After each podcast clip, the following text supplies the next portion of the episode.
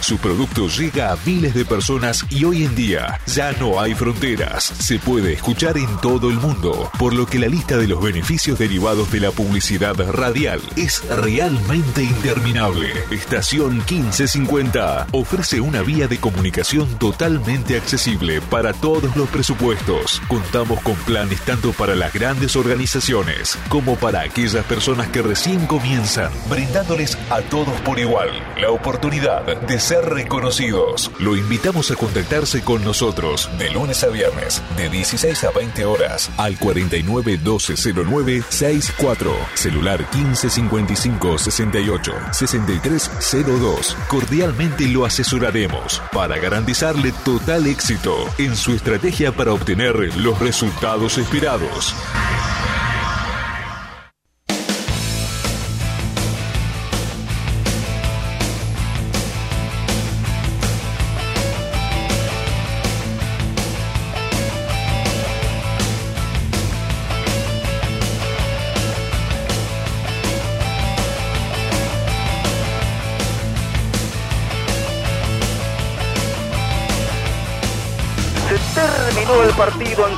Santiago del. Ha sido empate entre Banfield y Central Córdoba por 1 a 1.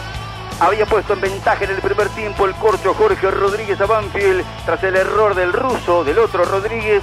Después, a los 41, Esteban Miraco igualó el partido y Banfield, que recién en el final del encuentro entendió que podía haber jugado de otra forma el resto del partido, tuvo por lo menos tres situaciones para llevarse la victoria, no la pudo concretar y se lleva el castigo justo a un juego que fue por demás escueto, que fue por demás mezquino, que especuló demasiado con el control del ataque del rival en su propio terreno.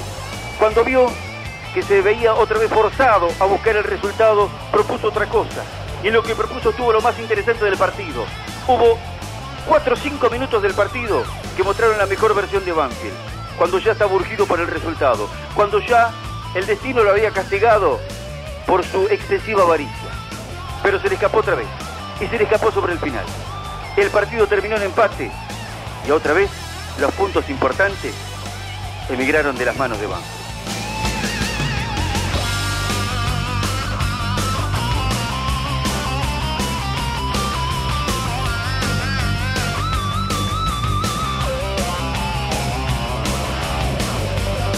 Es un castigo a la mezquindad.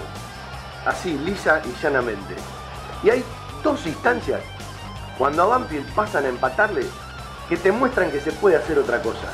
Bravo llegando al fondo, ya en el descuento, y no pasó muchas veces al ataque en el recorrido del partido, y Renato Sibeli, en lugar de reventarla, saliendo jugando tranquilamente para entender que aún a los 90 y pico, después de que te empataron, también la pelota puede salir clara desde el fondo. Digo, son señales, son síntomas. ¿Y cómo son las cosas? ¿Mereciendo más o mereciendo menos? A Banfield otra vez se le escapan de la mochila camino a las duchas dos puntos. Y son dos con Patronato, dos con Central y dos frente a Central Córdoba todos rivales directos, pero con seis puntos más estaba con una tranquilidad enorme mirando otra cosa. El fútbol son momentos y son instantes. Hoy no me lo quita nadie. Nos castigaron la mezquindad, porque no fue el Banfield para controlar al equipo santiagueño de los primeros 30, más allá del gol que convirtió y de cómo se desdoblaba Álvarez, que lo hacía en el primer cuarto de cancha. Lo hizo mucho tiempo en la puerta del área y montones de veces dijimos, cuando llega, aún sin claridad, porque es difícil entrar, porque no tienen profundidad. Hay 8 o 9 jugadores de Banfield en el área propia contando arboleda. Entonces, cuanto más cerquita está de tu arco, y tarde o temprano te va a caer una bocha y le va a quedar al rival. Y en un momento la sacó Arboleda, y en otro metió puños, y en otra la sacaron los defensores, en otra la sacaron los volantes, y en otra le quedó a un rival Puma y adentro, ¿sí? Porque no te podés equivocar. Entonces camina por la cornisa, a veces por decisiones propias. Porque Banfield tiene material como para intentar algo más. Yo entiendo las necesidades, entiendo que ha venido un golpe durísimo eh, de un equipo con muy poca voluntad y respuesta, pero me parece que hoy es un castigo eh, a, demostrarte que podés hacer algo más y adentro de la cancha, salvo que tengan una tremenda necesidad y se aferren a eso, eh, te lo terminan quitando. Y un equipo que solamente fue voluntad y tratar de ir como podía porque no tuvo claridad, no jugó bien Central Córdoba de Santiago del Estero. Por eso digo, no es un premio para el ferroviario, no es un premio para el equipo santiagueño, es un castigo para Banfield, que ganaba 1 a 0, que podía haber hecho algo más. ¿Cuántas veces dijimos, no metí una contra Banfield en el segundo tiempo? Salvo aquellas corridas de Lenny, ¿sí? Eh, que parecía más maratonista que eh, jugador. Maratonista no, sino eh, tiene que correr mucho más. Lo que quiero decir es que a veces tenés que mirar en lo propio las cosas que se te escapan. Y Banfield hoy vuelve a perder dos puntos. No digo que ganó uno, vuelve a perder dos puntos. Suma, viene sin perder. De última, cuando lo mirás de arranque, lo podés abrazar el punto. Pero cuando lo mirás en el final, con el partido como ha transcurrido, con posturas que pueden ser, yo no digo ampliamente distintas, digo un poquitito distintas, con un poquito más de generosidad y evidentemente era un partido más para definirlo que para sufrirlo. Lo empató Central Córdoba de Santiago del Estero. En el norte empató Banfield 1 a 1. A los 27 del primer tiempo el corcho Jorge Rodríguez. A los 41-21 del segundo tiempo, un tal Miraco, Esteban Miraco Marplatense, para poner un poquito más feliz a la gente local.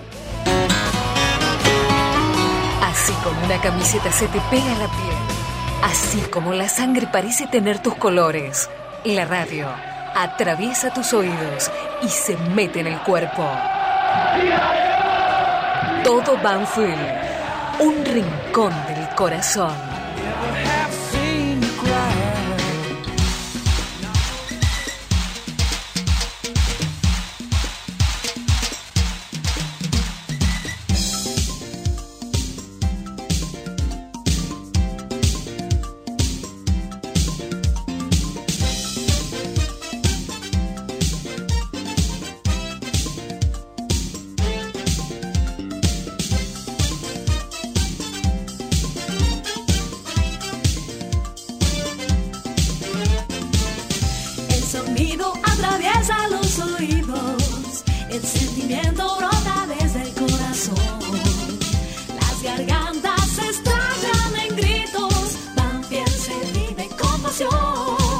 Gusto grande en saludarlos. Aquí estamos para hacer nuestro querido Todo Banfield de los días lunes.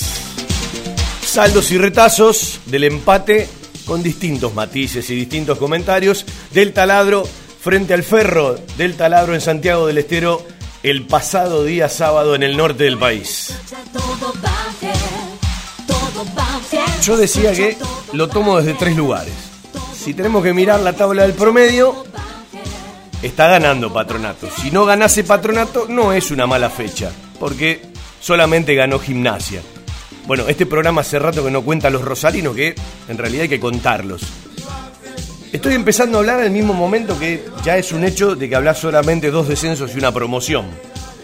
Y hoy me decía un amigo, y tiene razón, sinceramente no perjudica a nadie y agrega una motivación más a un equipo de la B Nacional.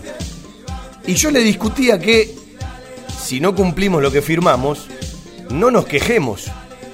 Si no cumplimos lo que pautamos, no nos quejemos. Y si son los mismos dirigentes que retiran un descenso, aquellos mismos que lo firmaron, no es ni más ni menos que lo que nos pasa cotidianamente en nuestro país es una muestra más de la sociedad. Entonces, es cierto, esto no perjudica a nadie. Hubiese sido mucho más complicado si los dirigentes del fútbol argentino, en este fútbol que se termina de Superliga, que vuelve a los destinos de control de la Asociación del Fútbol Argentino, la liga profesional que se viene, te hubiesen dicho, miren que no hay tres descensos, hay cuatro. Ahí sí perjudica. Pero tiene que ver con la forma en la que vos querés vivir de qué lado de la vereda estás. Tiene que ver con aquello de respetar lo que decís. Que nos sorprende para nada, es una mancha más al tigre que le hace.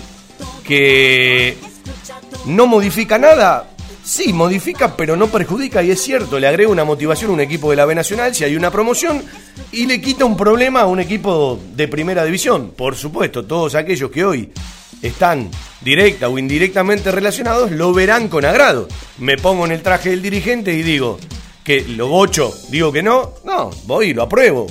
Lo que digo es, miremos desde otro lado, de qué manera queremos vivir, si alguna vez nuestra sociedad va a cambiar, si queremos eh, de una vez por todas cumplir con lo que decimos, porque si da todo lo mismo, y bueno, da todo lo mismo, sigamos en el circo y vamos todo para adelante. Decía, una cosa mirándolo desde el promedio. Otra cosa es mirándolo desde lo previo. Vos venías de jugar un partido sin respuestas, porque un equipo puede jugar bien, mal o regular. Un equipo puede jugar de una u otra manera. Un equipo puede ganar, empatar o perder, pero cuando vos no tenés respuestas de aquello que no se negocia, ya te quedas más preocupado. Sí, cuando un técnico termina un partido y te dice en una conferencia de prensa, no tuvimos ningún punto del cual nos podemos agarrar y si no hay respuesta, la responsabilidad es mía, todo lo que se pueda decir después está de más, porque hay una importante autocrítica. Bueno, lo primero que uno quería ver de Banfield en Santiago del Estero es que no repita esa pasividad. Desde ese lugar vimos otro partido. Creo que Banfield hasta los 30 hizo un partido inteligente, controló lejos de Arboleda, eh, fue más directo.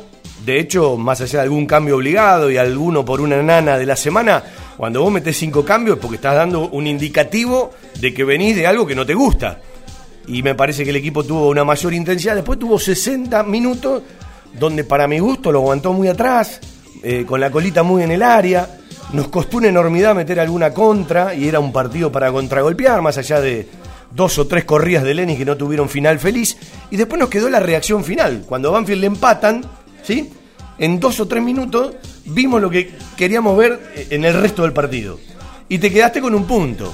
Y vos cuando mirás los 90 del partido con Patronato, los 90 del partido con Central, los 90 del partido con los santiagueños, decís, no sé si estaba bien que Banfield gane. Pero cuando lo tenés en la mochila y te estás yendo a la ducha, te molesta que te abran el bolso y te saquen dos puntos porque ya perdiste seis de esa manera. Y hay otra reflexión. Eh, uno puede estar de acuerdo o no, yo siempre digo que el periodismo no tiene que comentar a partir de los gustos, tiene que comentar a partir de lo que ve, de lo que siente. Y nosotros en Banfield, hoy me puse a pensar y a reflexionar sobre esto, tenemos un grave problema. A partir de las decisiones de los dirigentes, Banfield en los últimos cuatro años vivió en sus cambios, en las búsquedas de técnicos, del agua al aceite y del aceite al agua. Banfield giró 180 grados en cada decisión. Entonces, no se quejen de lo que le pasa a la gente, que a veces está hasta enferma, eh, no respeta a nadie, vive de la inmediatez, tiene una locura enorme. Pero digo, las decisiones de los que tienen que pensar las llevan a la gente a irse de un extremo al otro. Y eh, cuando un equipo juega como jugó Banfield y no logra el resultado, es cuando vos querés otro tipo de cosas. Y es como le pasa al periodismo esto. Yo pregunto, los que hablan de fútbol en la Argentina, ¿nunca vieron el partido que el, el, Banfield de Crespo le jugó a River en la cancha de Banfield? Se sorprendieron con lo del otro día. Le jugó de la misma manera. Muchachos, tienen una muestra hacia atrás. Elogiable manera de buscar el partido. Y después no le dio la nafta para aguantar el, el 1 a 0 y los dos partidos los empató 1 a 1. Porque River tiene su jerarquía, porque River que se vio en un partido complicado, uno y otro, pero fueron un espejo en dos canchas distintas, en dos contextos distintos, con dos instituciones y dos momentos distintos, pero le, propuso el, hombre a hombre en toda la cancha, más allá de dejarle salir a los centrales de River. Y después River, por su jerarquía, a veces con un rato te alcanza, pero jugó dos partidos incomodísimos. Pero digo, ¿solo se acuerdan del corte de la luz de cuando Banfield empató uno a uno con River, que fue un partidazo de Banfield? A, veces a mí me llaman poderosamente de atención las cosas. Y después está el contexto del torneo, de dónde venimos. ¿sí? Eh, Banfield hoy prepara los partidos desde otro lugar y a veces uno se hace la pregunta, y tengo técnicos acá para después preguntárselo, si siempre tiene que ver con un técnico o a veces tiene que ver con los propios jugadores. Porque Banfield el otro día, en dos segundos, tuvo una reacción que parecían dos equipos completamente distintos. Y después hay una lectura que tenemos que hacer. Venís de dos derrotas, una tercera derrota te trae problemas, porque te podés acostumbrar a perder, y vivimos que de una fecha a la otra parece que nos cambia la historia.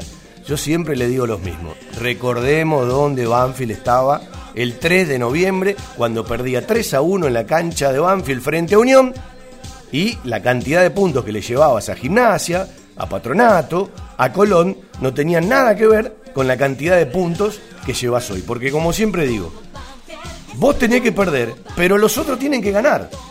Y Banfield perdió frente al 2 pero Colón no ganó.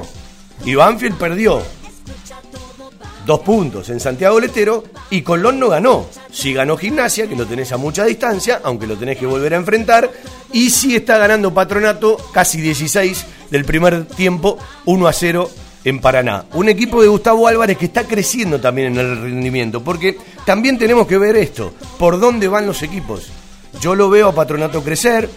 Aldo Civi pensé que era malo, eliminaron en la Copa Argentina, perdió eh, frente a San Lorenzo. Los equipos del fútbol argentino de una fecha a la otra se modifican mucho. Y sí miro con preocupación que este Banfield, versión 2020, todavía en rendimiento de equipo, más allá de los gustos futboleros, no igualó o no se asemeja al final del rendimiento del 2019 donde entregaba otra solidez. ¿sí? Eh, con algunos jugadores que ya no están, con otros que de a poquito tienen que ir regresando porque todavía no tienen el nivel eh, que, mostraban antes de irse al eh, sudamericano y al, preclasificatorio para los Juegos Olímpicos. Hablo de, del Narigón Bravo, de Claudito Bravo y de Agustín Ursi. Y después con un delantero centro que se van prestando la camiseta. Ya se terminó el lugar de Arias. El otro día ni entre los 18 estuvo. Ahora aparece el lugar de Pablo Velázquez. Fontano otra vez entre los 18. Dani Osvaldo lesionado y esperando a ver qué pasa. Es decir, Banfield juega con un delantero centro y humildemente les digo, todavía ninguno reemplazó a Julián Carranza. Y Juli Carranza no se fue en el máximo de los niveles que le conocimos en Banfield. Todavía nadie lo reemplazó. Se presta en la camiseta, veremos quién termina de abrazar la camiseta. Uno supone que por jerarquía tiene que ser Daniel Osvaldo, pero hay que ver si lo acompaña todo lo demás, que todavía sigue siendo un signo de pregunta. Y así estamos, pensando en Huracán el próximo sábado a las 6 de la tarde. Mañana hacemos embajadores. Viene Santiago Muniz a cantar un par de tangos, como cada embajadores. El primero del año, mañana, edición número 31, para compartir con un músico banfileño, charlando con hinchas de Banfield del interior y del exterior. Y capaz mañana tenemos una sorpresita para charlar con un jugador del plantel de Banfield. Se me dio por escribir en Twitter, hay días que tengo ganas de bajar la cuenta, porque la gente está mal, sinceramente la gente está mal y te interpretan montones de cosas. Me da bronca, creo que no lo merece, su carrera habla sola, lo que le pasa a Renato Sibeli. Porque te tenés que bancar entrar en tres partidos no siendo titular, que en los tres partidos Banfield le empaten en la última jugada, en Santiago del Estero no fue la última, fue, fue la penúltima, y que el único partido que te toca ser titular coincide con el peor partido Banfield en lo que va del año, que fue frente al 2 Civi. Te llenás de sal, y no es un tipo que se lo merezca, porque eh, tampoco que se interprete mal. Yo no digo que tiene que jugar Siberi, creo que Lolo hoy es más que Renato. Lo que digo es que es la carrera, la trayectoria y lo que representa Renato Sibeli se merece otra cosa. Y no se olviden que cuando tuvo la chance de poder irse a gimnasia, algunos levantaban la voz y se sorprendieron de golpe. Hay que tener un poquito de equilibrio, muchachos, un poquito de memoria. Es más, estaban enojados porque capaz Sibeli se iba.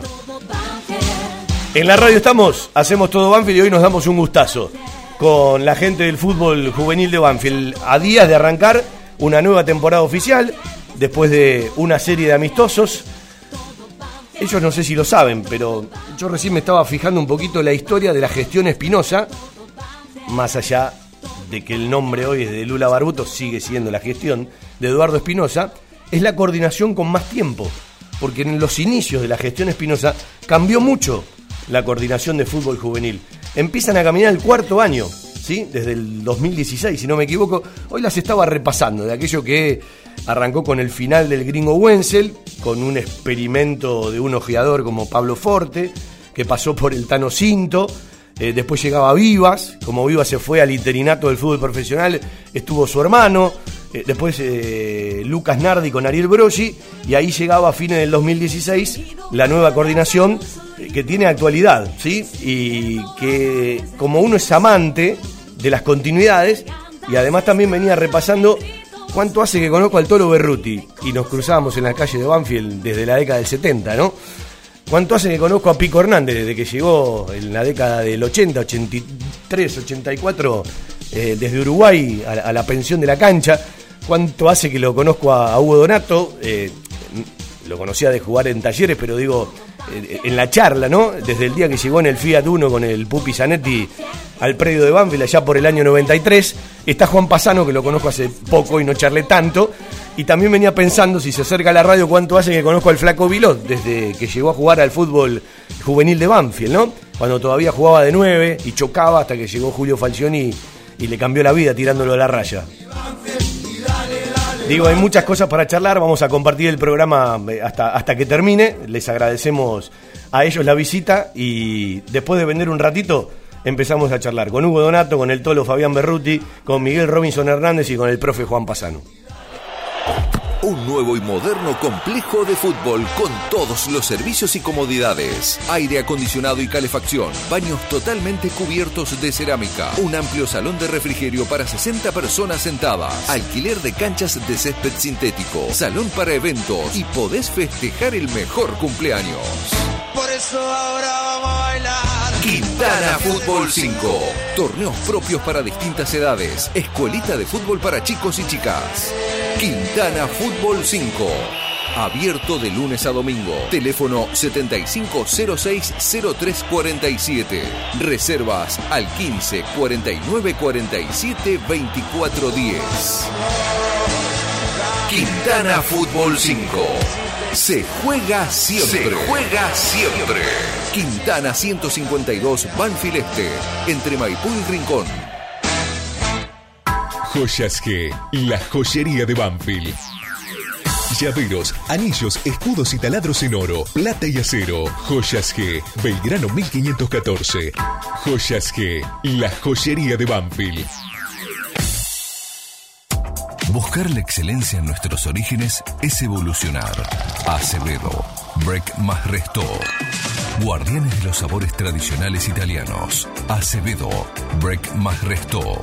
La búsqueda de la excelencia gastronómica. Acevedo, Break más Resto. Reservas 2101-2035.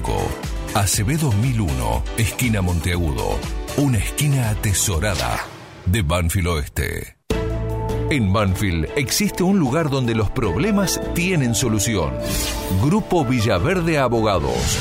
Soluciones jurídicas. Grupo Villaverde Abogados. 2050-3400 y 2050-5979. La seguridad y el cariño que su mascota se merece. Guardería canina y centro vacacional Randall. Servicio de retiro y entrega a domicilio. Asistencia veterinaria las 24 horas y cuidados especiales para cachorros, viejitos o enfermos. Guardería canina y centro vacacional Randall. Rawson 1615, San Vicente, Buenos Aires. Ingresos por ruta 6 y 58. Informes y asesoramiento a los teléfonos 4202-9083, 4248-7044 y 11 3151 0971.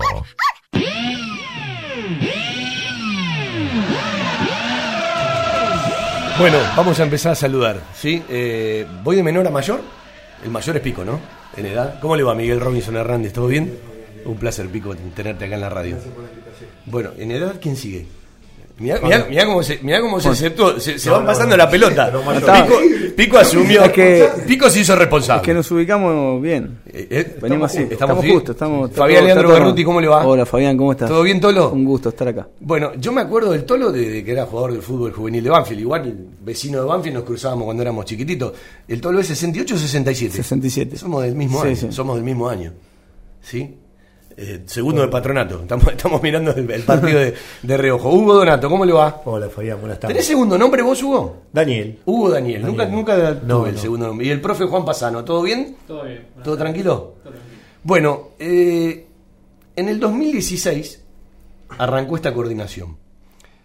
Hoy estaba mirando que todos eran técnicos y lo siguen siendo desde que arrancó esta gestión, si se quiere. Eh, y muchas veces uno escucha a mucha gente del fútbol hablar de que en el fútbol juvenil faltan maestros, faltan docentes, y Banfield tiene distintas edades trabajando en la estructura del fútbol amateur.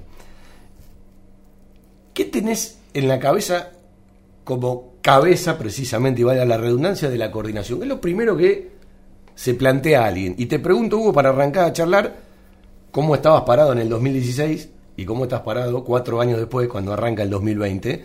Que sin duda esto es un aprendizaje del día a día, ¿no? Sí, seguro. La verdad que Fabián, para nosotros esto fue crecer eh, día a día, mes a mes, año tras año. Pienso de que al fútbol juvenil de Banfield le vino bárbaro eh, poder tener en estas dobles funciones eh, a técnicos y a tenernos a nosotros dentro de lo que es el grupo de la coordinación, porque de hecho al conocer a la perfección cada rincón de, la, de las categorías, hacen a sacar y, sacar lo mejor de cada una de ellas.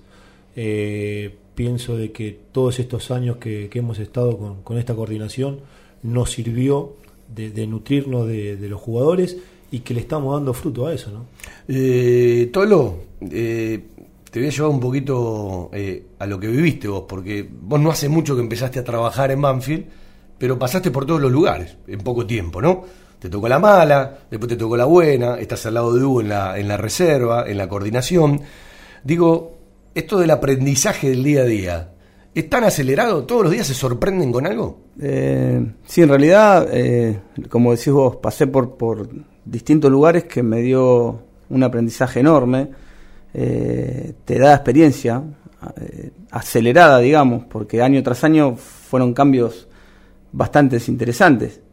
Eh, yo digo que el técnico de, de, divisiones juveniles que haya pasado por todas las categorías es, lo mejor que te puede pasar. Bueno, yo esto que vos decís, yo esto que vos decís lo creo en todos los ámbitos. Para mí el verdadero dirigente no es el que llega y se estipula en un cargo, sino el que pasa por todos los rincones del club para mí el verdadero técnico es el que pasa por el infantil, por el juvenil y llega, porque hoy también hay una moda en que el jugador termina de jugar y arranca a ser técnico, ¿no? Y yo digo, hay una parte que no la recorriste, ¿no? después, está, después está aquel que siempre tiene en la cabeza establecerse como un técnico formativo en las divisiones menores y está aquel que siempre tiene la ambición de llegar, ¿no? Sí, de hecho, hablando de este tema, yo estoy convencidísimo que el técnico de primera eh, el que haya pasado por divisiones juveniles es el que más herramientas tiene como para ejercer el cargo. Estoy totalmente convencido de eso. Yo estoy convencido de que el, jugador que, abandona su práctica de fútbol profesional y ya enseguida le dan una, una dirección técnica de un equipo, me parece, que yo, esto en lo personal, creo que todavía no está preparado. Pico, eh, ¿cuántos años ya, más allá de cuando te fuiste a Libia, cuántos años ya en el fútbol juvenil de Banfield? 21. 21, ¿sí? En 99 eh, que empecé a trabajar en el club. Junto con Pedro Soma, digamos que son los más experimentados dentro de la estructura. Sí, sí, sí, porque bueno, yo cuando entré yo, Pedro ya estaba en el club. ¿Sabes que el otro día estaba en Mar de Ajó? Vino un señor, ochenta y pico años. Estaba en una casa de pesca de un hincha de Banfield y me dice, ¿te quedás? Ahora vengo. Un fenómeno, un tipo, un estado físico, una vitalidad, tostado, un tipo, un fenómeno. Cacho, me dice, quédate acá que voy a traer una foto. Sí, me quedo acá, estoy tomando mate. Trae una foto y me dice, mira. digo, pero este lo conozco, se divierto. Este no es Pedro Soma, yo era compañero de Pedro, le mando las fotos a Pedro. Se emocionó Pedro. ¿sí? Eh, justo ese día jugaron con excursionista y la camiseta de Banfield era negra y verde, porque excursionista tenía los mismos colores. Y, y, son instituciones dentro de una institución. Porque yo digo, Pedro es una institución dentro de una institución, y aunque no te guste, vos sos una institución dentro de una institución. Sí, digo, yo, Pedro fue, digo, el maestro que estuve yo cuando empecé. A mí me ayudó muchísimo Pedro cuando empecé a dirigir, este, seguir los pasos de, que uno buscaba ser técnico de fútbol. ¿Qué significa que te ayuden? Bueno, en, aconsejar, este, uno era joven, empecé a dirigir a los 34 años, este, y, era joven y, quería, viste, me quería llevar el mundo por delante, hacía cosas que que ahora capaz que después de los años se las transmito a algunos de los muchachos jóvenes que están dirigiendo, de, no ser este, tan impulsivo en algunas cosas, ¿viste? Los años te llevan a estar más tranquilo, a ser más pensante, que a esa edad cuando empecé, este, eh, mi mamá le metía cinco cambios, sacaba un chico, cosas, protestaba a los árbitros, me pasaban expulsando tampoco dejaste todo al costado. vamos, a ser sinceros, ¿no? ¿Sí? digo, en los últimos, si llevaba una estadística, en los últimos 5 o 6 años creo que me echaron dos veces. También porque los árbitros son más conocidos.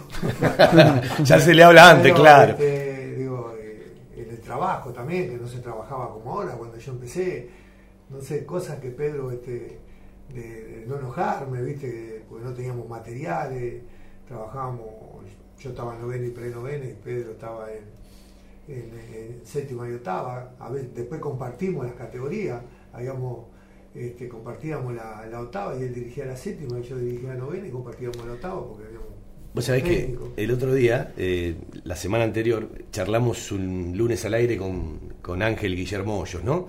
Y lo mezclé con Chupete Fernández, que era compañero en su momento. Y claro, él nos recordaba la época de Campo de Mayo, del Gordo Campos. Vos ah. todo lo te debes acordar, ¿no? Y vos lo mirás hoy, uno que ha pasado por distintos lugares y conoce todo ese trayecto.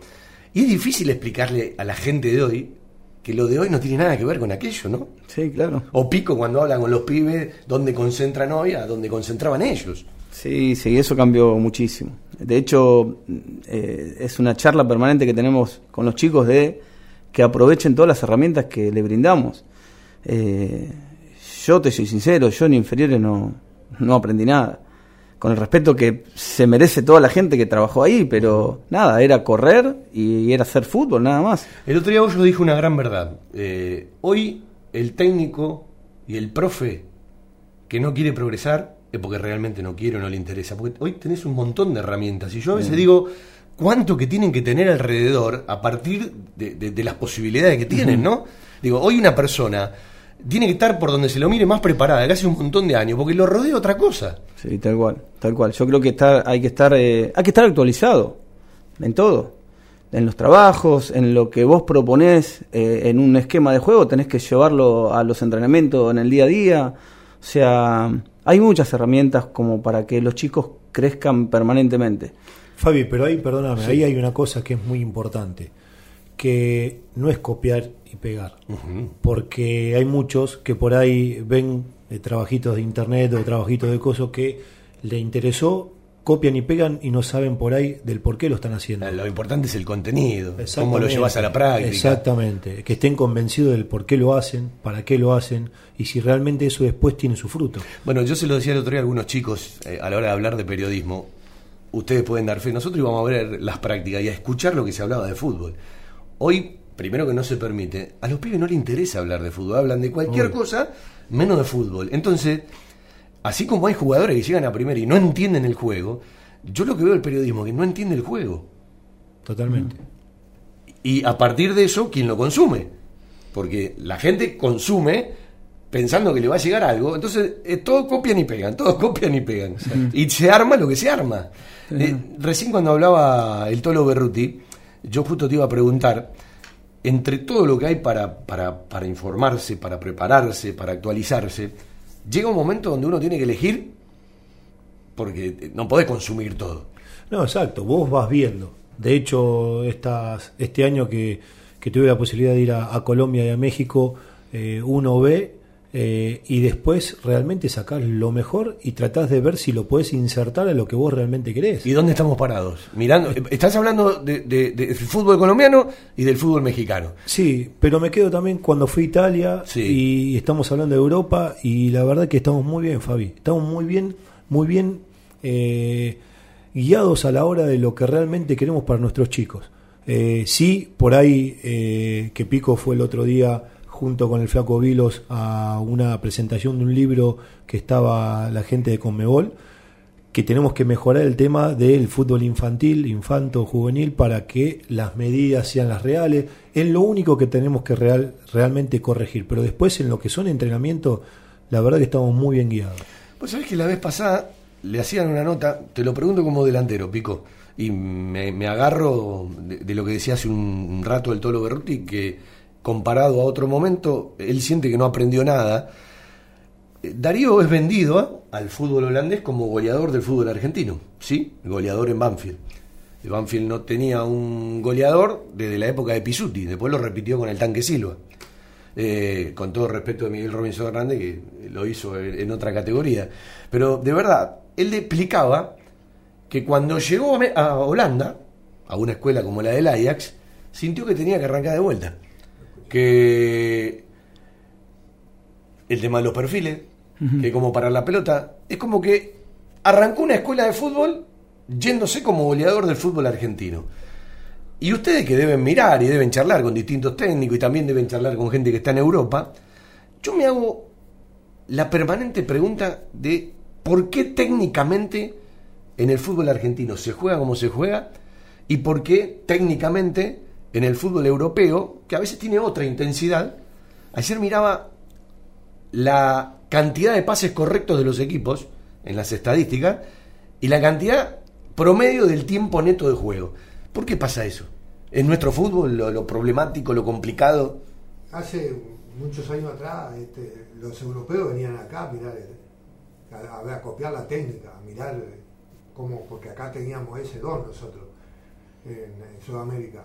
Ellos tenían lo que era la parte física, principalmente los alemanes. Pero hubo una revolución en el cambio de los años. Después, este, nosotros, ellos copiaron y, empezaron a trabajar en eso, en lo que es la técnica, y nosotros nos quedamos en el tiempo. Porque eh, vos ves, la mayoría de los jugadores este, se ha corrido mucho, se corre mucho, se ha, perdido, hay equipos que corren mucho y, no ves técnicamente buenos jugadores como salían en otra época. Yo creo que nos quedamos nosotros, este, hablo en general, el fútbol sudamericano se quedó un poco en el tiempo y hay que recuperar eso. Y se recupera lo que hablaba Hugo, en lo que es los infantiles, trabajando ahí. Ahí es la base principal. Fabio, hay una cosa que es fundamental que son eh, los campos de juego. O sea, por ahí nosotros estamos alejados del, a nivel europeo, llamamos a Italia o llamamos después eh, a otros niveles, Colombia o México, es que estamos de infraestructura, hay veces que estamos lejos. ¿Por qué te digo estas Explícale a la gente que muchas veces no entiende cuando uno le habla de la estructura y la infraestructura, es decir, que es todo lo que los rodea a ustedes a la hora de trasladar el trabajo en lo cotidiano. Exacto, bueno, nosotros hoy por hoy, gracias a Dios, estamos contando con campo de juego mucho mejor a lo que estábamos teniendo y eso permite a que los entrenamientos nuestros, a la hora de que nosotros empecemos a entrenar y hagamos el día lunes de paz y recepción, que la pelota ruede bien, que la pelota vaya a una velocidad, que después esté acostumbrado a la hora de que cuando nosotros vayamos a jugar, le pidamos eso a los jugadores. Con todo lo que cuesta, con todo lo que sabemos que es la temática del día a día, me parece que Banfield en ese sentido dio un paso adelante. Sí, es cierto de que capaz nos quedamos con la historia, los que tratamos de ver los detalles de que la que entró por los chinos tenía que haber ido toda para el fútbol juvenil y no fue, pero digo, Banfield ha crecido, es de, una u otra manera los acompaña. Sí, seguramente, eso para Comparado con otros clubes, ¿no? No, no, si nosotros nos ponemos a mirar eh, las problemáticas que tienen otros clubes, créeme que eh, estamos eh, muy bien parados porque el predio lo permite, porque las canchas hoy por hoy están bien, porque tenemos elementos, así que desde ese punto de vista, por eso que nosotros estamos, estamos muy bien parados. Por ahí, en lo que quedamos un poquito atrás, que estoy seguro que con el tiempo eso se va a mejorar.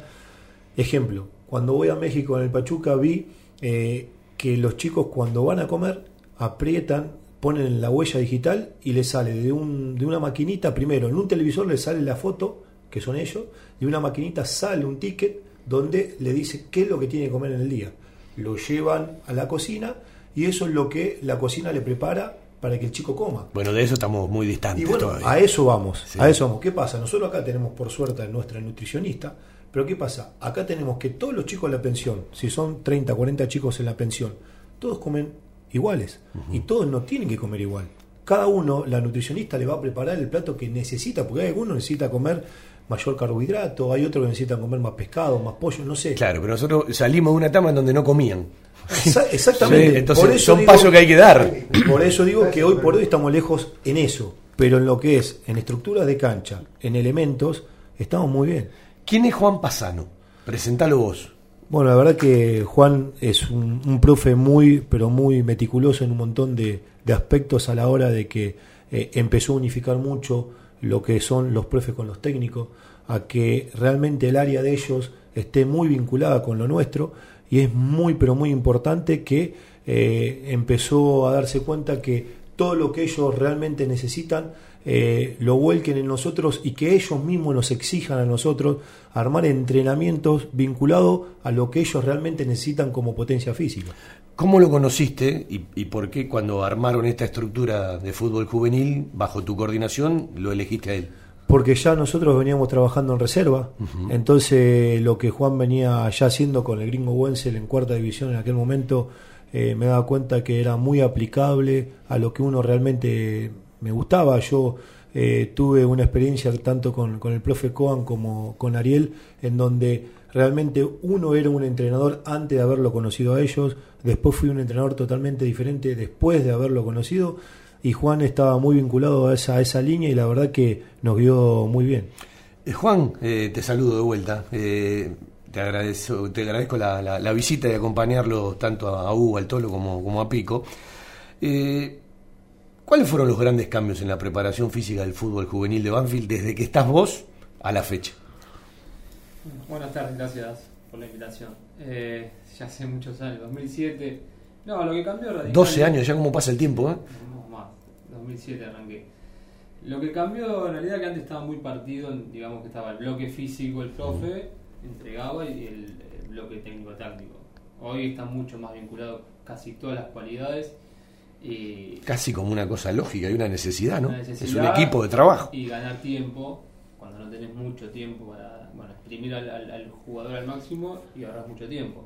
Hoy nosotros nos sentimos muy, eh, por suerte, valorados y respetados con los entrenadores. Esto es armar entrenamiento en conjunto, eh, cada uno respetando el lugar, obviamente, que le, corresponde, pero nos sentimos escuchados en esto en cuanto a, a qué intensidad manejar cada día, qué, qué, qué tipo de volúmenes. Y bueno, se arman los entrenamientos en conjunto, obviamente el entrenador decide qué, qué es lo que necesita hacer y el profe apuntala si va o no dentro de la intensidad. Eh, ¿Cómo se hace para seguir corriendo como el fútbol lo exige, pero para pensar más? Eh, difícil, difícil, hay que trabajar mucho. Eh, con exigencia, concentración, nosotros del minuto cero que empezamos le exigimos que el jugador esté ya concentrado eh, y el jugador eh, también es una esponja y, y aprende. ¿no? Entonces, Porque ¿sabes lo que uno ve cuando ve muchos partidos de fútbol juvenil? No veo tanto, ¿no? Pasa en primera. Que esa intensidad que te exigen, a muchos no, pero a una gran mayoría le quita lucidez a la hora de resolver y las decisiones no son buenas adentro de la cancha. Sí, porque correr se corre, eh, jugar se juega, entrenar se entrena, pero las decisiones y los detalles son lo que marcan la diferencia, ¿no? Sí, ahí están los jugadores diferentes. Es decir, ho- hoy por hoy hay poco tiempo para decidir, son milésimas de segundo, y el jugador tiene que preparar para eso, y no es fácil. Eh, los que son diferentes, eso tal vez lo traen más innato, y son los jugadores que te marcan la, la diferencia. Eh, Pico, los que hablamos con ustedes y vemos cosas del club, no en el detalle, sino muy por arriba, sabíamos hace tiempo que los dos jugadores que venían eran Julián Carranza y Agustín Ursi. Hoy, ¿quién es el jugador del fútbol juvenil que vos decís, este en el futuro? ¿Es Matías González o son otros nombres los que tienen ustedes? No hablo de los que ya están ahí en, en la latera y- eh, o entrenando en primera. Digo, eh, eh, por ejemplo, de la estructura que arranca el fin de semana en las divisiones de Banfield de cuarta, novena, eh, en el torneo que arrancan con, con San Lorenzo, del cual después vamos a hablar. ¿Cuáles son los nombres?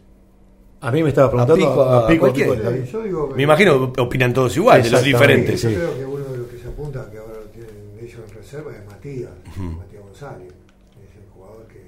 Que, que es el jugador distinto, que, que vos ves este, que lo apunta. De- Pero después vienen muchos chicos con, con proyección.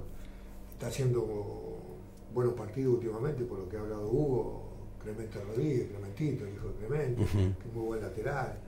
Este, y después en las categorías hay, hay muy buenos planteles. De un tiempo a esta parte, viste que eh, ustedes decían que no encontraban laterales, de un tiempo a esta parte Banfield encontró laterales, ¿no? Gracias a Dios, sí, Fabi. Pero de- era una charla hace dos años atrás que Sí, sí. a los equipos les costaba encontrar laterales. Sí, sí. Después tienen que perfeccionarse, está claro, ¿no? Seguro, pero ¿sabes que por dónde pasa todo también, Fabi? Eh, desde, y no porque nosotros estemos acá, pero de los tipos de entrenamiento que le vamos metiendo a los chicos, es como que ellos se van convenciendo realmente que pueden hacerlo, y eso es importantísimo, porque no solamente tirarle un entrenamiento, sino que hay que convencerlo del por qué y para qué lo haces, que eso es importantísimo a la hora de que ellos cuando pisen primera, no pisen en falso. El otro día lo charlaba con vos, creo, eh, lo de Matías González, ¿no? Eh, que uno lo ve como un jugador que en cuanto aprenda a desprenderse rápido de la pelota, ¿sí? Eh, y a tomar otro tipo de decisiones, porque le encanta la pelotita, digo, eh, es el próximo paso que tiene que dar él, ¿no? Sí, seguro. Ahí Fabi te lo puede explicar mejor que lo tuvo más tiempo también. Sí, en realidad el proceso de Mati, eh, la verdad que es un chico que, que avanzó mucho en un montón de, de- de situaciones. Estamos hablando de un jugador categoría 2002. 2002. Sí. Él llega acá en novena división. Que este año los tiene pico. Este año tiene pico, está en reserva. Bueno, Sí, no, sí. no, digo Sí, sí, 2002. sí, sí. Sí, sí. Eh, es un chico que lo único que ofreció cuando él llegó era la parte técnica. O sea, la, la parte técnica que traía él desde, desde la cuna. Lo, de- lo demás había que armarlo. Había que armarlo, pero por completo. O sea, no es que te ofrecía un cambio de ritmo. No, no te ofrecía ni el cambio de ritmo. O sea, no ofrecía nada. Y hoy la verdad que Mati a, a- a medida que fue pasando el tiempo le incorporó la dinámica de juego, la recuperación, la reversibilidad del juego, la ubicación. Hoy Mati si tiene que recuperar, recupera. Claro, eh, como que llegó el coche, tenía una pintura hermosa y le tuvieron que poner el Sí, motor. sí, hoy se está haciendo, igual todavía eh, es proyecto, ¿no? Porque tiene que corregir un montón de cosas, pero de lo que es novena división a esta altura que llegó a quinta división, ha mejorado muchísimo. Hugo, ¿qué te gustaría decirle a la gente de lo que viven ustedes cotidianamente? Yo te voy a dar una sensación de que yo tengo, si digo desde afuera miento, porque yo hablo bastante con ustedes cada vez que puedo, porque es también una manera de nutrirse, ¿no? De, preguntar un por qué, eh, porque creo que tenemos la obligación nosotros de contarle a la gente algún fundamento más. A mí me encanta charlar con ustedes, lo hacemos cuando juega la reserva, eh, eh, me gusta hacerles nota, porque además uno aprende, y creo que el mundo Banfield no le presta la atención de vida que le tiene que prestar al fútbol juvenil. Y yo digo que Banfield de un tiempo a esta parte consiguió dos tesoros. Uno lo dilapidó por distintas razones, que era la garantía de tranquilidad en el puntaje para el promedio. A poquito lo va armando. Pero el otro era empezar a entender institucionalmente que la base de un plantel profesional, con más o menos nombres, tiene que surgir de nuestro propio club. Porque toda la vida se dijo, pero nunca se hacía. Y Banfield vivió dos procesos determinados donde apostó mucho más a jugar del club, te costaron esos semestres, pero creo que para la vista larga han sido buenas decisiones. No fueron buenas en la cantidad de puntos, pero sí en la cantidad de jugadores que vos tenés en primera división y si no pasan cosas raras, yo tengo la sensación de que Banfield va a vivir en el final de esta temporada una gran oportunidad de muchas ventas que, si los dirigentes están a la altura, pueden plantear un antes y un después en la historia corta del Club Atlético Banfield. Lo que digo es, ¿qué te gustaría contarle a la gente?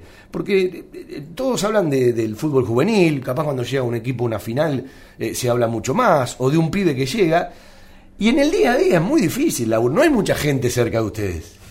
Mira, Fabi, para nosotros, primero es un orgullo poder estar en esta institución.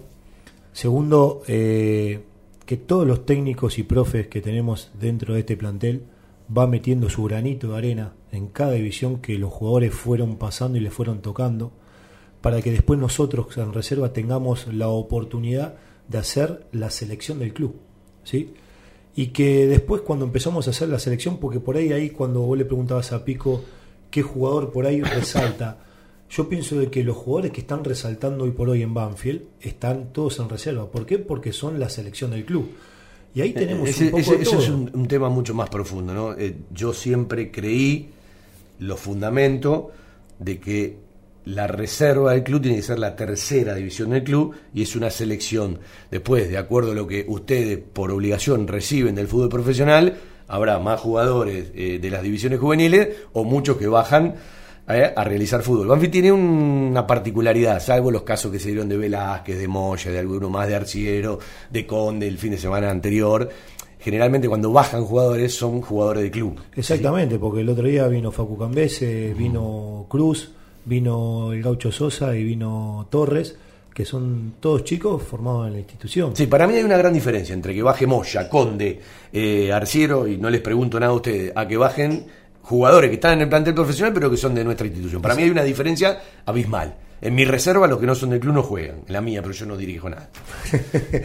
Mirá, nada, y para completar un poquito lo otro, Fabi, eh, para nosotros lo importante, como te decía, es que tengamos a estos chicos ahí. Estábamos hablando de Mati González, pero no, no nos tenemos que quedar con Mati González nada más, porque Lauti, Lauti Río, eh, un jugador que con pico en quinta división, eh, era un jugador más que eh, llegaba al buen juego y todo eso, y yo por ahí se le estaba pidiendo un poquito más de sacrificio a ver si realmente Lauti Río puede ser el 5 futuro de Banfield también. ¿Lo dejan en ese lugar o volverá al lugar donde jugaba con Pico? Mirá, eh, nosotros formamos al jugador Hmm. para que el técnico de primera después lo ponga en el lugar que realmente... Y en la charla con él, ¿qué dice él, el pibe? Él está conforme. Él, lo bueno que el jugador ahí te está dando dos oportunidades. Mm. Hacer lo que estaba haciendo con Pico en quinta y hacer hoy por hoy lo que está haciendo con nosotros en reserva, que eh, le pide un poco más de sacrificio. Es lo que te decía por ahí el tolo de eh, Mati González, que le pide esa reversibilidad al juego. Al Lauti hoy por hoy se le pide un poco más de sacrificio a la recuperación del juego.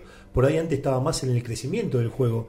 Eh, y eso Bueno, es tiene que ver con las cosas que le piden a ustedes también, ¿no? Exactamente, por eso te digo, y no nos quedemos ahí nada más, porque si después nos vamos a la parte de los arqueros, sabemos que tenemos a Arboleda, sabemos que tenemos a Facu Cambese, sabemos que tenemos a, a Altamirano, y después lo tenemos a Mengua, lo tenemos a Sanguinetti, o sea, tenemos arqueros para un montón de tiempo. Eh, ya que está, te pregunto, ¿Sumavil se tuvo que ir porque ya era primer contrato y tenés tantos arqueros? Exactamente. No tiene lugar. No tiene lugar. Bueno, Eh, es complicado ser arquero de Banfield. Y la verdad que sí.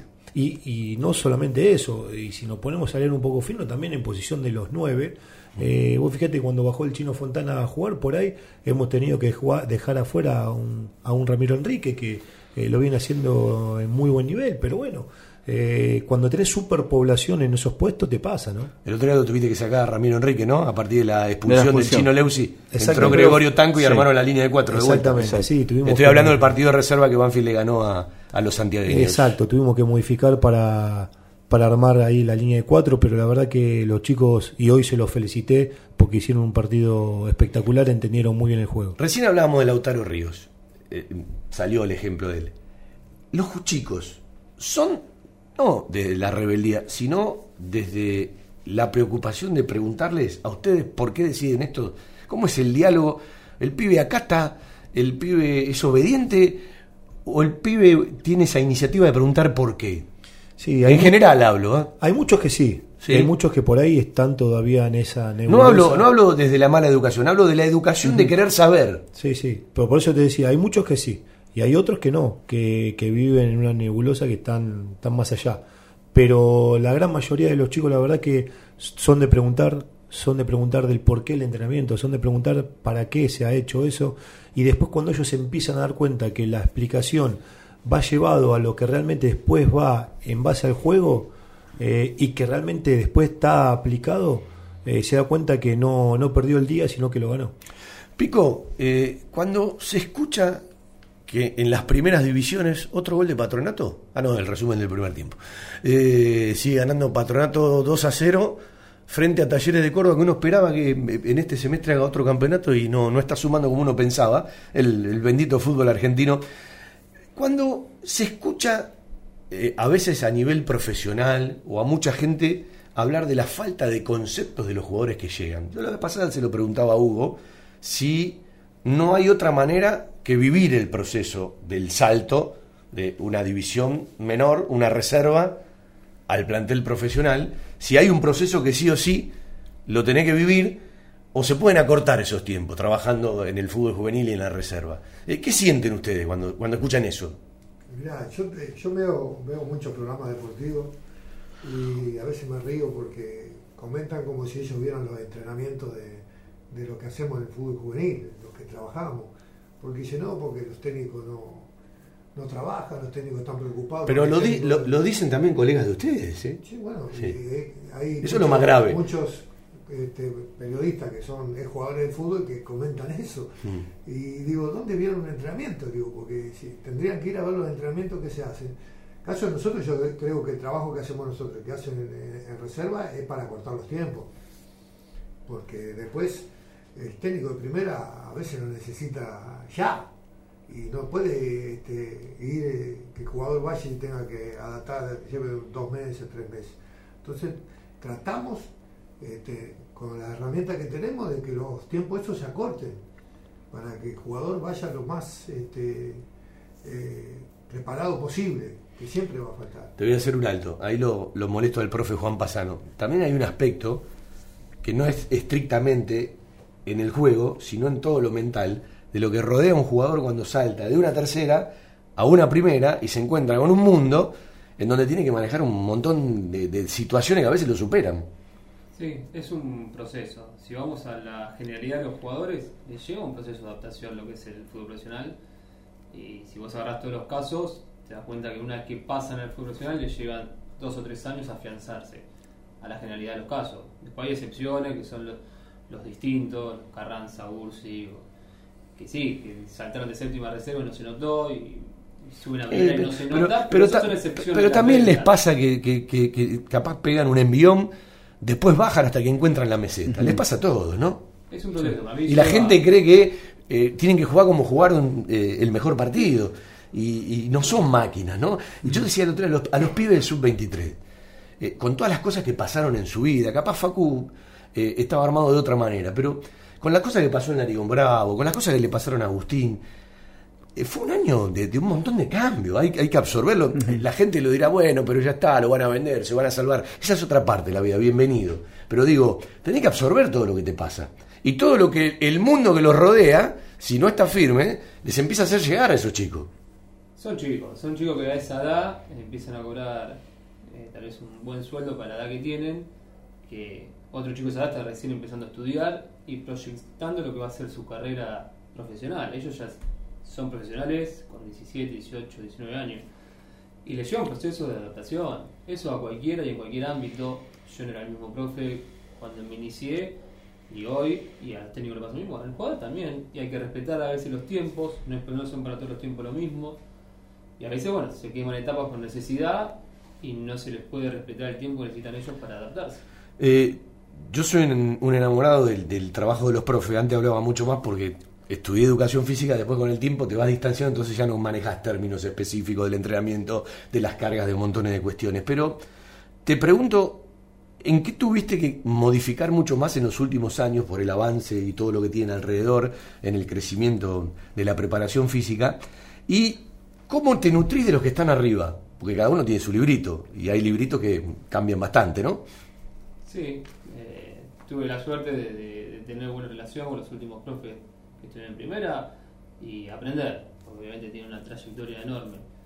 Después los tiempos van cambiando y tal vez uno cuando se inicia viene con toda la teoría, eh, creyendo que lo mejor y después, bueno, te golpeas con la realidad y con la práctica. Hoy lo que se busca es ser, eh, efectivo, en el menor tiempo posible sacar el mejor rendimiento de los jugadores. Eh, ahí está la clave, ahí está el arte de, la preparación física.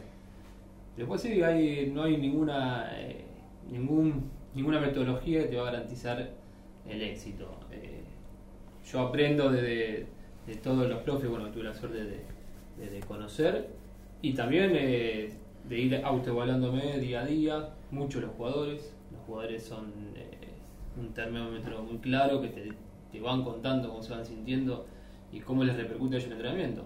Entonces a partir de ahí uno va, va- se va actualizando. Eh, hoy tengo la suerte de bueno, monitorear con GPS los entrenamientos de reserva y a partir de ahí también eso es un dato cuantitativo que te dice si la carga es, es acorde o no. Ahí ya no hay subjetividad. Después sí está el, eh, el Ayu- ojo. Ayuda, ayudan mucho esos parámetros. Vos recién hablaste de lo eh, cuantitativo.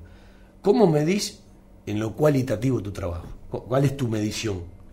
Por ejemplo, nosotros le preguntamos la, cómo percibió el jugador el entrenamiento, todos los días a todos los jugadores. Entonces ese es un dato subjetivo del jugador, más allá de nuestra observación, de que uno puede decir, bueno, este entrenamiento es de baja intensidad. Planteamos que este entrenamiento es de baja intensidad.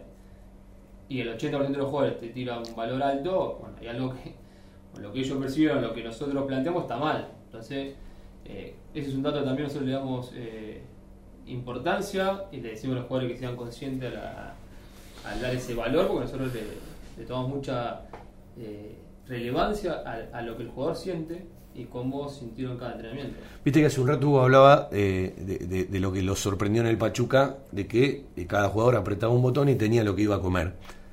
Bueno, estamos hablando de algo puntualmente específico para cada jugador. Y yo hace mucho tiempo que entiendo, creo, que los entrenamientos para los jugadores van a tener que ser específicos. Hoy capaz se divide el arquero y después se trabaja en grupo a, a la hora de los lugares que ocupan en la cancha. Y yo pensé que a esta altura ya eh, iba a haber crecido mucho más el aspecto específico del jugador, porque entiendo que en un partido un lateral eh, no transita lo de un central, un central lo de un volante central, un delantero. Digo, yo pensé que había que iba a aumentar mucho más eh, el, el, laburo específico de los puestos. Desde la, desde la preparación física hablo. Creo que vamos camino a eso. Sí, ¿no? Eh, sobre todo en fútbol profesional, donde tenés eh, los mayores recursos en cuanto a profesionales, cantidad de profesionales por cantidad de jugadores.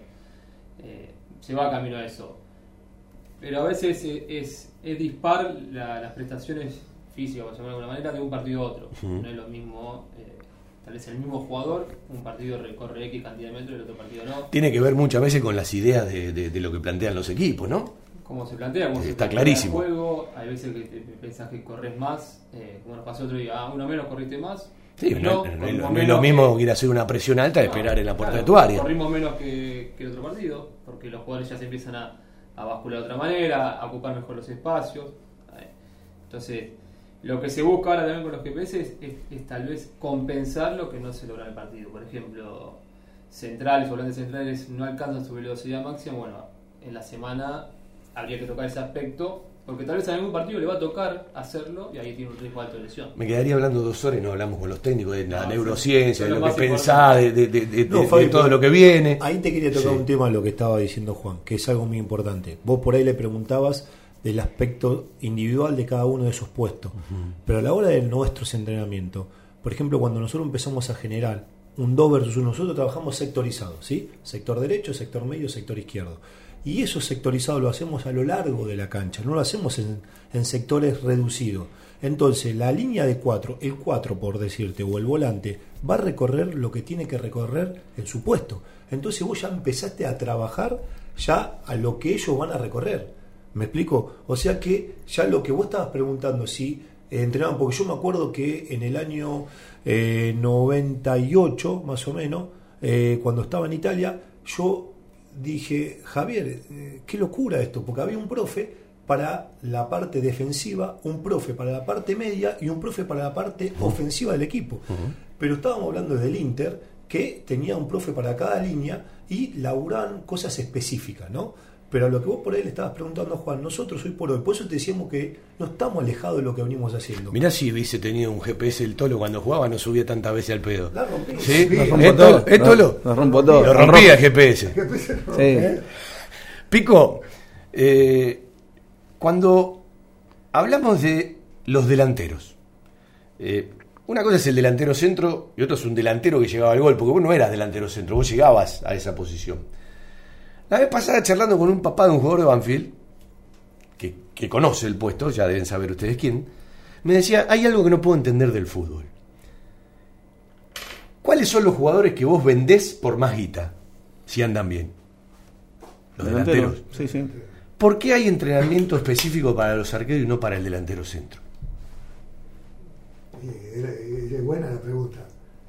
Pero como lo que te decía Hugo, Los goles son amores. no, no, yo sé, pero lo que te decía Hugo del entrenamiento que hacemos, este, está el entrenamiento para el delantero.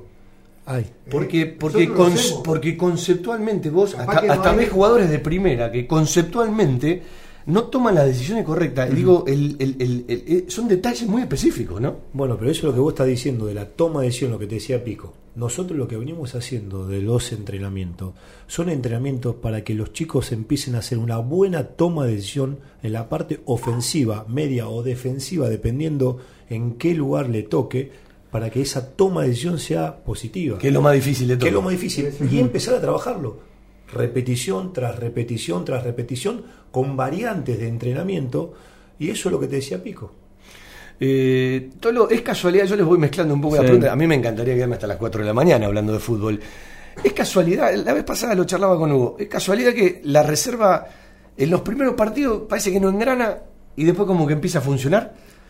Bueno, esto eh, eh, pasó en este último tiempo, pasó un poquito. Este, mm, el tema de la reserva a veces es un poco confuso porque ¿Por qué? Porque la competencia a vos te, te da funcionalidad también. Mm. Eh, por, por ahí podés expresar lo que, lo que haces en la semana y no siempre contás con el mismo plantel. Pero aparte es muy particular, para que la gente lo entienda. Muchas veces bajan 4, 5, 6, 3 de, de jugadores que no entrenan con ustedes en la semana. Y es como que hay que adaptarse a lo que hoy maneja el club. Sí, lo que sí nos ha pasado notoriamente es que, que, por ejemplo, en estos dos últimos partidos, que mantuvimos más o menos eh, una base importante, eh, se vio acciones diferentes, por ejemplo. ¿Por qué? Porque por ahí son chicos que vienen trabajando nosotros desde muy pequeños y por ahí el funcionamiento o, o encontrar una línea de pase o un movimiento en salida ya lo tienen incorporado. Entonces se encuentran en un partido de fútbol, la citación los, los este, unifica y sale. sale. De hecho, el otro día, el primer gol que hacemos, no sé si lo viste, Sí. nos encantó. Y con Hugo nos abrazamos y dijimos, esto es lo que estamos trabajando. Entonces, y de golpe mirás quiénes participaron y decís, puta, es esto. Eh, Vieron que la gente leen que un jugador hace goles y como el 9 de la primera no los hace, ya lo quieren poner a Juancito Cruz de titular. Viste, la- vos lees los Twitter y, y- y yo me divierto a veces, ¿no? ¿Y para cuándo? ¿Y cómo puede ser que no lo ponen?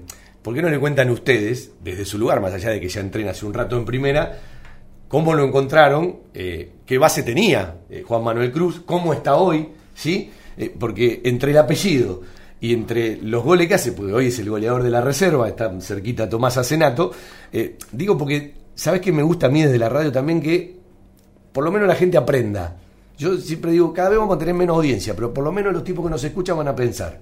Los que no quieren pensar, problema de ellos, ¿no? Hay muchísimos programas. Mejor pero te lo puede explicar Pico. Sí, yo digo, eh, ¿qué explicación me das Yo como voy a- delantero? Yo, yo voy a hablar de la primera parte de, de Sí. Juancito. Cuando yo lo recibí, Juancito venía sin entrenamiento ninguno. Es más, lo hiciste debutar en la cancha, Arsenal estaba en el banco. Yo fui a ver ese partido. Pero todo porque él iba a practicar, él iba, pidió Julio para que a ver si podía entrenar, porque el pibe Julio por el padre, por padre. Julio Ricardo Cruz. Julio pidió para ver y nosotros le dimos la posibilidad. Pero contar a la gente que no hace mucho de esto. Esto fue hace tres años atrás. Claro. Este, a mitad de año había una posibilidad de, de un fichaje y había demostrado cosas interesantes técnicamente. Físicamente, lamentablemente se caía Sí. a pedazos. Porque él no, no venía de hacer nada. No tenía base. Nada, nada, nada, ni un trabajo, nada.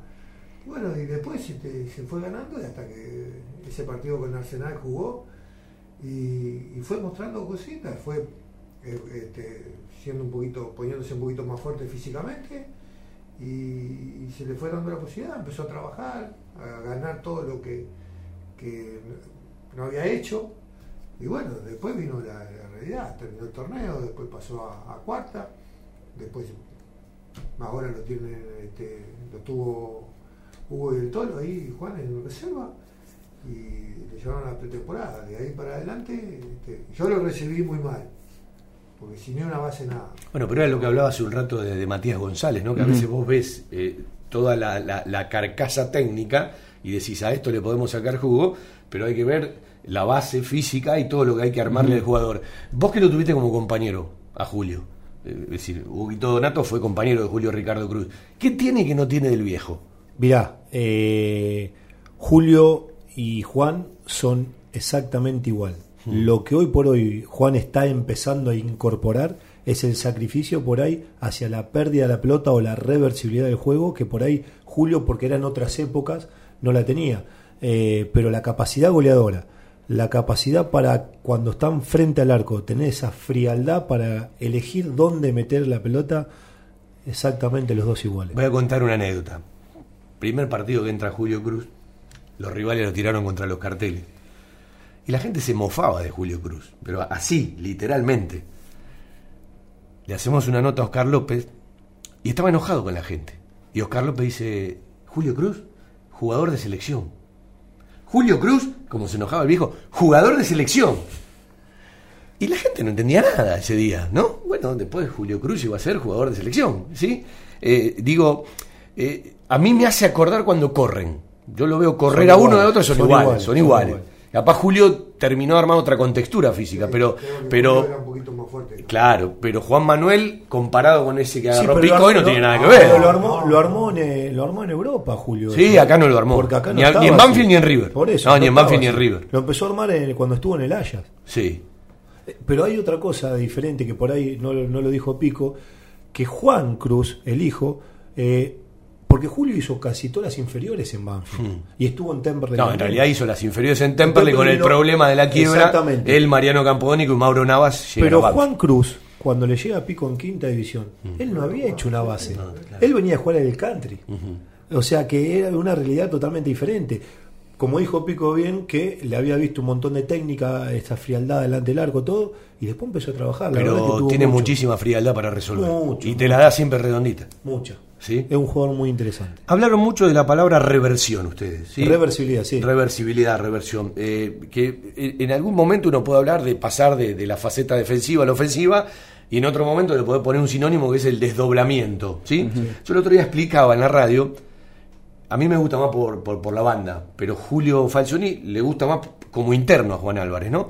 Que los primeros 25 minutos de Ju- Juan Álvarez el otro día fueron interesantísimos, porque recuperaba el equipo, no tuvo final, que es lo que debe lograr, que lo ha tenido en cuarta división y a veces en tercera, pero llegó dos veces al área. De hecho, el gol de Banfield el otro día es el tiro de esquina consecuencia a esa pelota que Agustín Ursi y, Álvarez llegan de, de lo poco que generó el equipo hacia el arco rival. Pero digo, eh, ustedes que lo tuvieron tanto a Juan Álvarez, eh, ¿cómo logra un jugador terminar todo lo que insinúa? A través de las repeticiones de los entrenamientos. No hay mejor cosa que eh, repetir, repetir, repetir a la hora de que está en esa mala toma de decisión. Pico, eh, vos eras delantero, a vos te cambió la vida una vez un técnico, ¿no? Te enseñó a frenar, te enseñó un par de cosas como Ángel Capa. Pero digo, eh, definir o cristalizar lo que significa para un equipo los metros finales es lo que le da envergadura a todo el resto.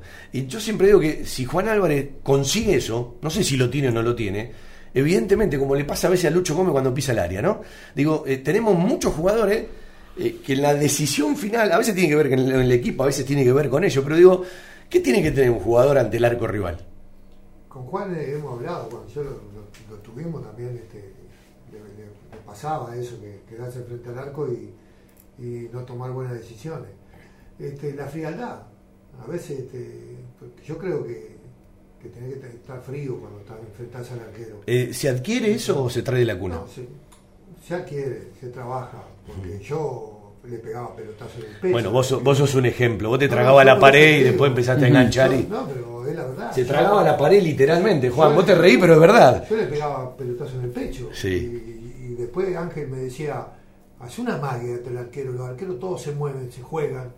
Y bueno, y tuve la suerte de hacer muchos goles y lo aprendí. Entonces, eso se trabaja. Como dijo Hugo, hay que trabajarlo, tener la frialdad para tomar buenas decisiones.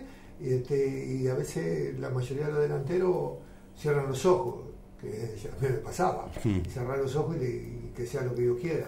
Si pasa más 50 centímetros el arquero, gol. Pero la mayoría de las veces le pegás al portero. Les voy a hacer una pregunta que no es fácil de responder. A los tres, no a Juan. eh, a los tres que jugaron profesionalmente. Ubíquense cada uno como jugaba con el entrenamiento de hoy jugando en el fútbol actual. ¿Cómo hubiese sido, Hugo? Diferente, ¿Eh? eh, muy diferente. ¿Por qué? Porque Fabián te dijo algo que, que es importante, son las bases. Y nosotros de bases por ahí, eh, desde el fútbol juvenil, no tuvimos nada. Si bien, primero, al menos desde mi parte individual, cuando uno empezó a crecer, eh, mis raíces no, no teníamos hasta por ahí cancha y íbamos a tener una plazoleta. ¿Quién fue el primer técnico que te marcó? Que vos decís, "Pa- para, adelante me dejaron conceptos. Eh, como jugador, eh, muchos dicen de que, porque lo han, lo han visto y por ahí estuvo en la selección y todo, el Vasco Larticoche a mí me ha marcado muchas cosas eh, desde lo conceptual. El Vasco me marcó mucho. Bueno, te agrego una pregunta más y después responden el Tolo Berruti y Pico. Eh, ¿Podría jugar en el fútbol de hoy? Eh, ¿Con lo que yo hacía con el Vasco o con lo que yo hacía actualmente? El jugador de aquel momento entrenado con el entrenamiento de hoy. Eh, en mi puesto era muy difícil, ¿Mm? porque yo era un jugador lento. Y hoy por hoy, siendo un jugador lento, muy difícil que podamos Papá, jugar. te presento a Juan Pasado, Eh, te da la ahí solución. sí, ahí sí. Tolo, No, yo creo que. tendrías que, yo haber creo dos- sí. tendrías que Yo- dosificar más, ¿eh? yo ten- si no yo- biela, Tolo. Yo la verdad que a mí me gustaba mucho entrenar y, y- y le dedicaba todo lo que tenía dentro de los 90 minutos. Este, yo creo que sí, yo creo que, que lo que me faltó aprender con las herramientas que le damos hoy a los chicos, si hubiese tenido toda esta formación de controlar orientado, de recibir la pelota eh, orientado hacia el arco rival, o sea, me- yo esto lo empecé a aprender en primera. Día Ángel me dijo, en vez de ir de frente, ¿por qué no vas perfilado? La- el primer técnico en primera. Juega de Es- cinco. es dar mucha ventaja. Hoy un chiquito de novena ya, ya lo está trabajando. Ya lo está trabajando. Los días lunes hacemos todo este tipo de trabajo. Imagínate, novena, octava, séptima. Yo creo que cuando juegue en reserva va a recibir perfilado. Ah, Ahí está un poco la explicación, ¿no? Porque eh, muchos dicen, antes se jugaba mejor. Eh, era otro fútbol. No, otro fútbol. Eh, son otras cuestiones. Hoy trabajan eh, montones de cuestiones más. ¿Y vos, Pico, cómo te verías en el fútbol de hoy? Yo siempre digo que para los goles que hiciste naciste 20 años tarde. Hoy estaría lleno de guita. Ibrahimovic, ¿sabes la guita que tendría Pico hoy? Yo aprendí, yo aprendí de grande. Yo aprendí a los 20 años. Yo no tuve inferiores. Porque jugábamos en, en el campo en Uruguay. El técnico era mi viejo y corríamos atrás de una pelota. Nos juntábamos 5 contra 5, 6 contra 6. Jugábamos. Este, no había entrenamiento. Y nos juntábamos el sábado o el domingo para jugar. Por eso digo siempre a mí, cuando yo hablo, que me marcó Ángel Capa, porque él me enseñó a frenar, me enseñó a enganchar. Este, y porque yo eso no lo hacía, yo iba corriendo para adelante y chocaba. Y eso me llevó a que tuve la suerte después de hacer un montón de goles. Yo creo que con el trabajo que se hace en juveniles ahora este, me- me hubiera ayudado muchísimo para, para hacer una mejor carrera. Eh, terminó la etapa de amistosos. eh, les voy salpicando los temas, ¿no? Eh, Nos queda uno más, ¿eh? va- ah, Porque no se juega este sábado. ¿No arranca el 7? No. eh, Ya empezamos arranca- con los cambios. No, de arranque nomás. no, empezamos no arranca el cambios. 7 porque aparentemente no, no está para poder cubrir todas las ternas, que porque se iba a desdoblar. Sí. Se iban a jugar muchos partidos en, en forma simultánea y no se llegaba a cubrir la cantidad de, de árbitros para todos la- todos los, los partidos que iban a haber. Así que el 7 vamos, nosotros vamos a tener un partido más amistoso jugamos con River. Cuarta, quinta y sexta van a jugar allá a Ezeiza y las más chiquititas jugarían acá en, en Guillón. Esto el sábado 7. ¿Y Exacto. arranca el 14? Arranca el 14. Banfield con San Lorenzo, primera fecha. No. No, la segunda la, fecha. la primera se pospone. Exactamente. Primero de abril. Eh, el otro día miraba el, el, fixture que me pasaste. Eh, lo que no te pregunté, y lo que no les pregunté, ¿cómo es el formato de competencia este año? ¿Sigue igual? No, es todos contra todos. ¿Todos contra Entramos, todos? Entran 20 23, 23 fechas. Eh, ¿Y de vuelta? Eh, no, ida. ¿Y dónde termina eso? Y termina a mitad de año y después tendremos que ver cómo continúa. Agarrate Catalina que viene en la liga profesional. Exacto. Te van a cambiar todo, te van a cambiar todo.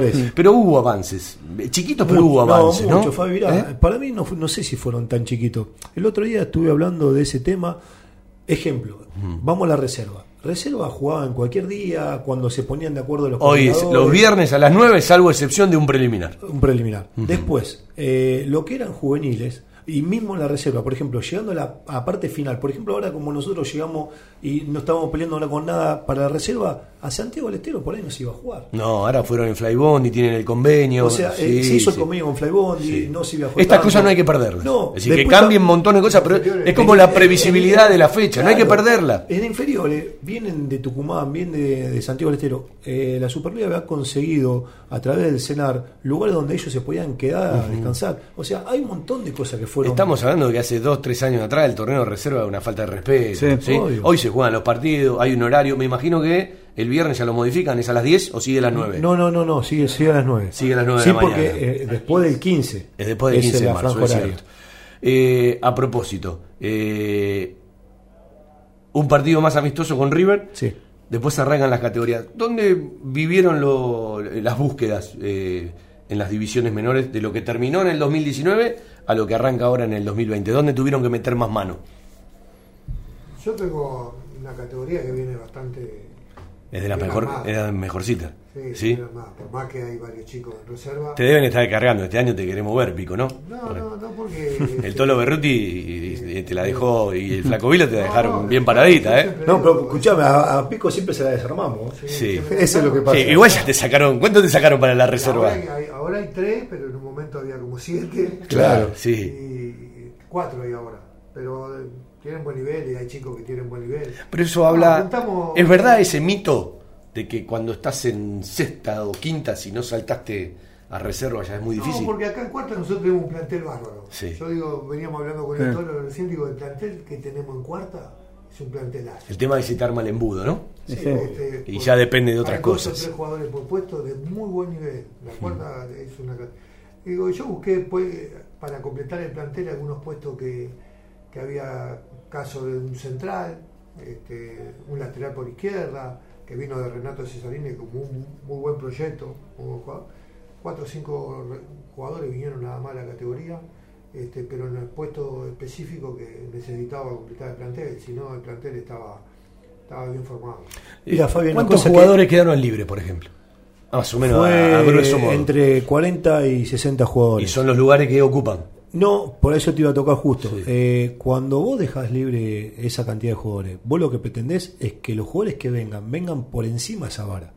Entonces, si los jugadores que vienen no están por encima de los jugadores que se fueron, no lo hacemos dejar. Aunque Porque- no completen los listados. Y eh, mayormente se terminan de completar los listados. Pero eh, si no, es como que vamos en contra de nuestra, nuestros principios. Porque si dejamos libre a un jugador a final de año porque vemos que no está en condiciones de, y después agarramos un jugador que está por debajo al nivel de, eh, estamos eh, hablando totalmente en contra de lo que queremos. ¿Notaron cuando arranqué el programa que les transmití que en lo que va de la gestión Espinosa, porque sigue siendo la gestión de Espinosa, eh, son la coordinación con más tiempo?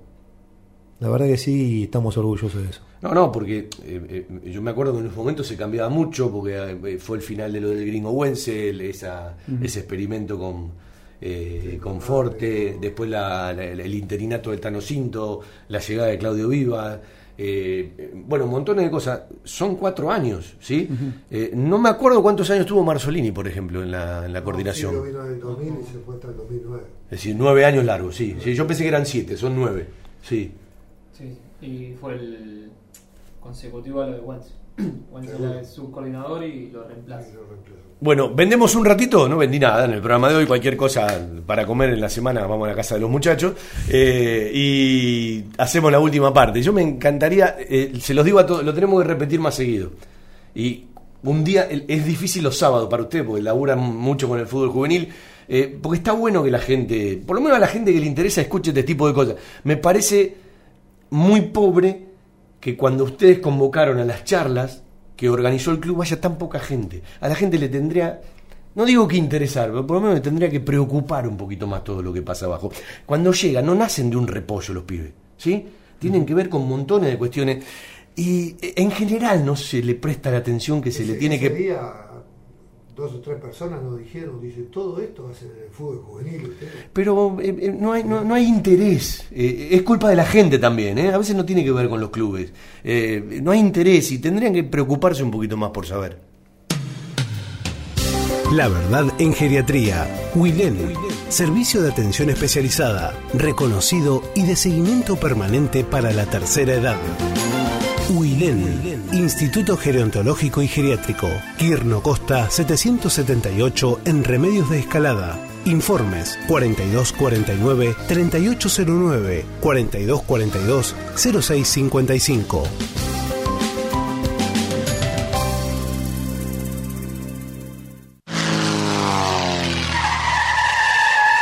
La mejor cobertura al mejor precio. Liderar.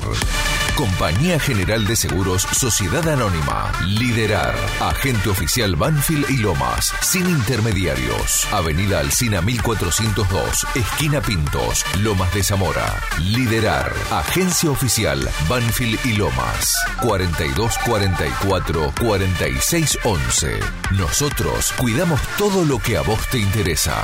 Liderar Banfield arroba gmail.com.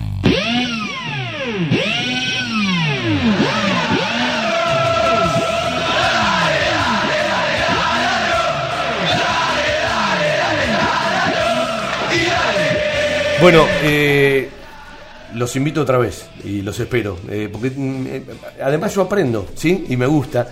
Pico, lo que te gustaría vos decirle a la gente, de tu trabajo, de tu trayectoria y de lo que hoy vivís en el fútbol juvenil, y vamos cerrando rápido con cada uno. No, la gente siempre agradecido la gente de Banfield, tiene mucho cariño.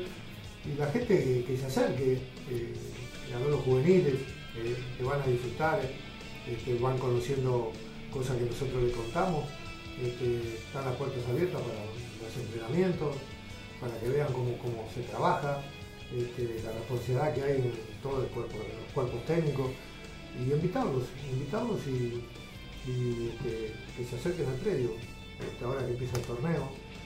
Y después, este, como hincha de Banfield, este, que vaya a la cancha a alentar el equipo, que, que esperemos que empecemos a levantar. ¿no? No me dijiste si hubiese sido más 5, 8 o 4 de Tolo. No, 5-8. 5, ahí en 8, el mitad medio. de Me la gusta- cancha. Me gusta el kilómetro. Bueno, ¿a vos qué te gustaría decirle a la gente? Nada, que se sienta orgulloso de este grupo de trabajo, que lo- lo- la verdad que eh, lo hacemos con la mayor responsabilidad, sabemos que tenemos el futuro del club en nuestras manos, de hecho eso eh, nos llena de, orgullo y de responsabilidad, cada día mejorar y cada día trabajar mucho más. Y también nos sentimos orgullosos de que eh, nuestro trabajo es reconocido en un montón de coordinaciones de otros equipos. De hecho, tuvimos la experiencia de ir a China y también fuimos felicitados. Y eso nos llena de orgullo y nos da mucha más fuerza para seguir. Bueno, Juan, te agradezco la visita. Eh, cierra Hugo, eh, mucha gente que está escuchando le- les agradece lo didáctico que fueron y seguramente se va a repetir. Hugo, gracias por la visita y a vos qué te gustaría decirle a la gente. Mirá, Fabi, yo decirle de que tenemos un grupo que es totalmente con una- un sentido de pertenencia y que eso le transmite a todos los jugadores de nuestras inferiores. Así que eh, estoy, estoy orgulloso por todo eso. Gracias para ustedes y un saludo para todo el resto de los muchachos, para los técnicos, para eh, los profes, para todos los que colaboran de una u otra manera con la estructura del fútbol juvenil de Banfield. Un abrazo para todos, buena semana. Mañana, embajadores de 19 a 21, viene Santi Muniz a cantar un par de tangos. Vamos a tener un jugador del plantel profesional. Vamos a charlar con hinchas del interior y del exterior y hacemos embajadores capítulo trigésimo primero y el sábado doble turno, de 12 a 14 el programa y después les diremos por dónde transmitimos, porque jugamos frente a Huracán, ya se viene la transmi de Coco, un abrazo, buena transmisión, está ganando Patronato 3 a 0, 23 del segundo tiempo. Estación 1550. AM 1550 kHz. Viví la radio desde adentro.